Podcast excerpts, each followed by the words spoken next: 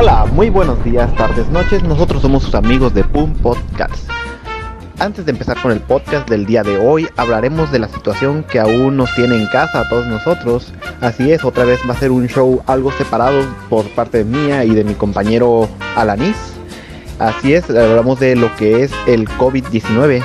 ¿Quién diría que una sopita de murciélago haría tanto daño a la humanidad, no creen?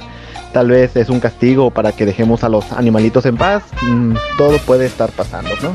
Claro, un poco de información. Hemos escuchado que en China la mayoría de las personas ya están superando lo que es el virus, pero aún se... Otra vez. Hemos escuchado que en China la mayoría de las personas ya han superado el virus, pero aunque se haya descubierto una cura, tenemos la responsabilidad de permanecer en casa aún En lo que va la situación aquí en México, se dice que la mayoría de casos se concentran aún en Estado de México y Puebla. En la mayoría de los casos, este, con un total de 180 pacientes positivos al virus, además de 488 casos sospechosos y 642 negativos. esa es la situación que ahorita está en lo que es México, pero más que nada en los estados de Puebla y la Ciudad de México. Ok, eso solo es información breve para mantenernos en... Eh, otra vez. Eso solo es información breve sobre la situación.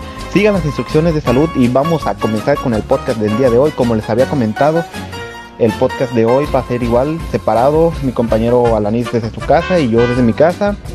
Así que los temas de hoy son los pasos para crear cómics y los pasos para crear animaciones.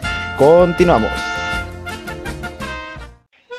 Ok, vamos a comenzar con los 7 pasos para crear una animación. Todo esto es sacado por la página de Doméstica, toda la información recopilada es de Doméstica. Les dejamos el link en la descripción para que puedan echar un vistazo más detallado. Ok, uno, el primer paso es el kickoff con la fecha, lugar y tiempo de entrega permitido. El equipo se reúne en un workshop para darle salida a todas las ideas. Hablamos de una lluvia de ideas sobre todo lo que se va a realizar. En este paso solo se necesita un concepto, un brief y cualquier información relevante para el cliente o la agencia que, en la que se tenga que trabajar. Si en este punto el cliente ya tiene un borrador oficial o un voiceover, se necesita ver o crear desde este punto. Una vez se hace la lluvia de ideas, se pasa al número 3, que es el storyboard. En el storyboard muestra los cimientos de la animación, da una idea de cómo el voiceover empareja en la parte visual. Se entrega más o menos normalmente en un archivo PDF con todo eh, lo que es la historia en por así que fotogramas, se podría decir. Todas las escenas esenciales están destacadas para darle al cliente un vistazo de cómo la animación dará un soporte y mejorarán el guion. Es importante darle a entender que en este paso no se verá claramente la dirección creativa, eh, ya que el storyboard es solo una explicación narrativa. Ok, el paso número 4 eh, esta es el animatic, es una manera de ayudar a que todo el trabajo que se tiene hasta ahorita y crear un final completo. Su objetivo es mostrar el tiempo de secuencias y espacio a la par de los movimientos y transiciones esenciales.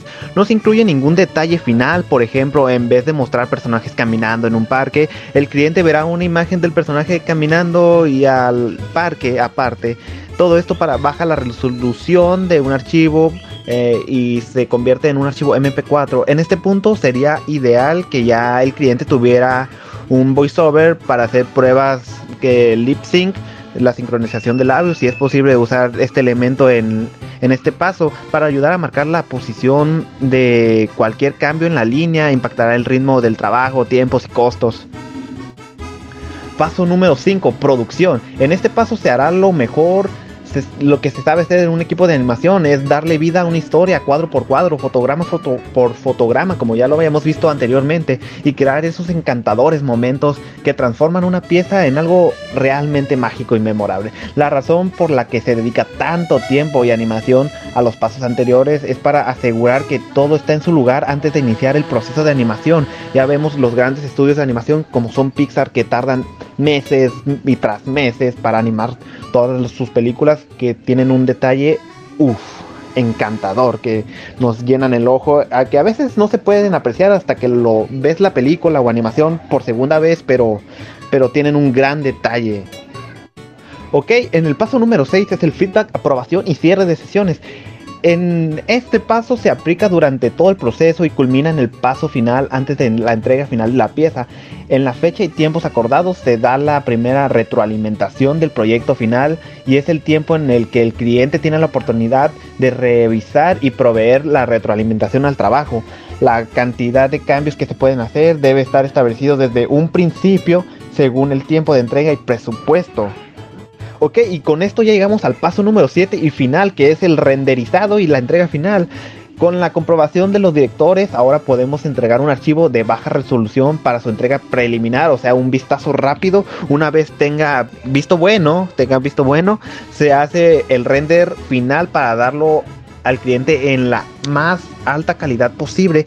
Eh, hablamos de un renderizado de si es una película de una hora hasta de días, depende los estudios de animación que tan potentes tengan las máquinas. Cualquier cambio posterior a esta entrega es posible, pero con un costo adicional que tendrá impacto en los tiempos de entrega y hay que dejarlo claro desde un inicio. El render y la entrega puede tomar tiempo dependiendo del tamaño del archivo y naturaleza del mismo, pero vale la pena una vez la pieza final está lista y en las manos del cliente y terminas viendo el gran trabajo de horas que se llevó a hacerlo culminado en una pieza final. Estos son los siete pasos más importantes para hacer y realizar una animación. Pues con ustedes les dejo ahora el proceso de los cómics con mi compañero Oscar Alaniz. Adelante, viejo.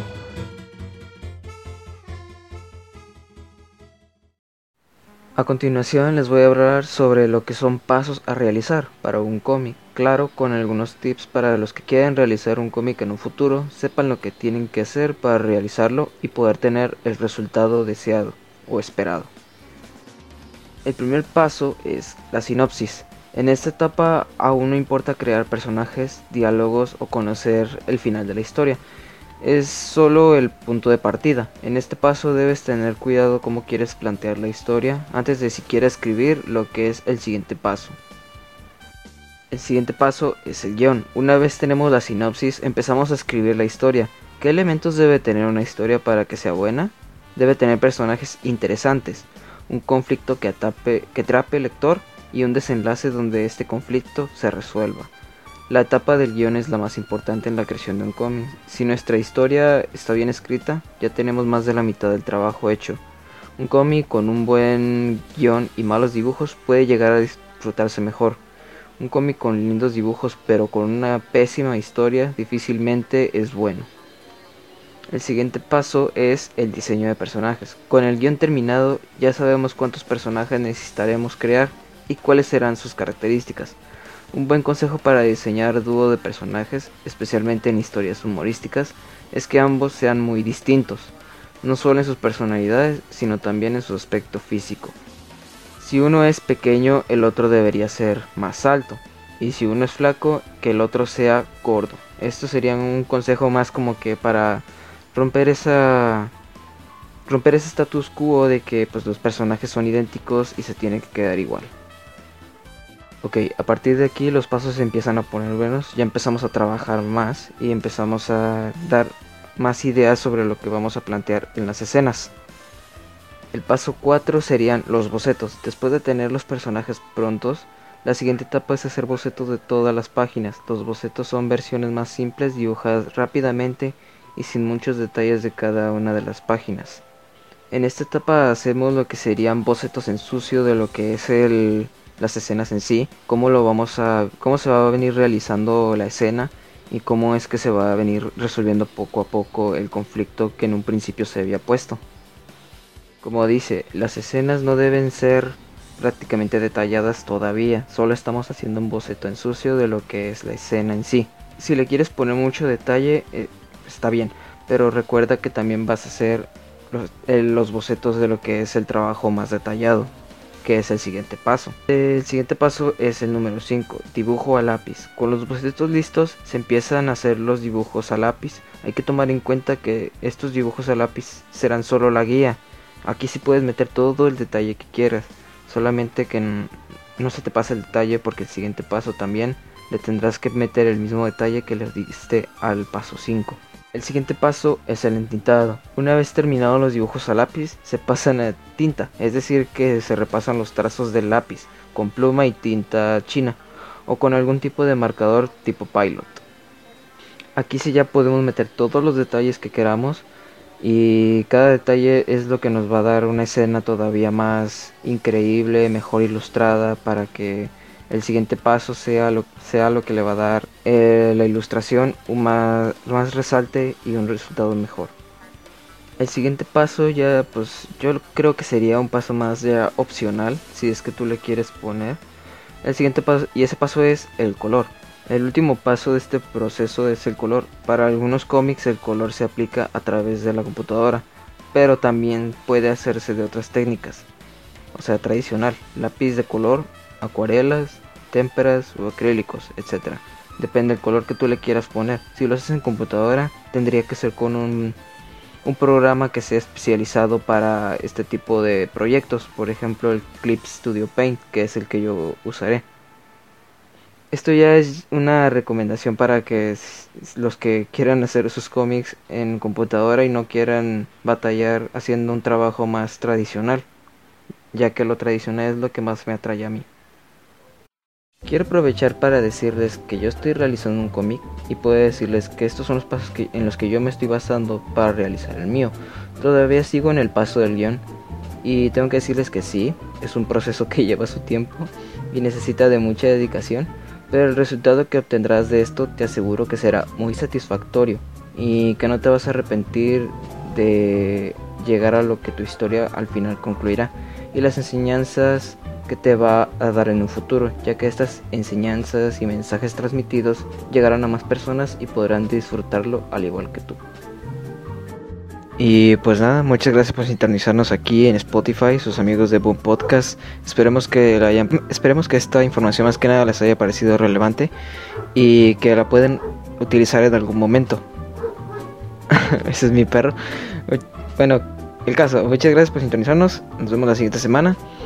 Y esperemos que esta información les sea de utilidad en un futuro. Y nada, y recuerden, la clave del éxito está en la chispa.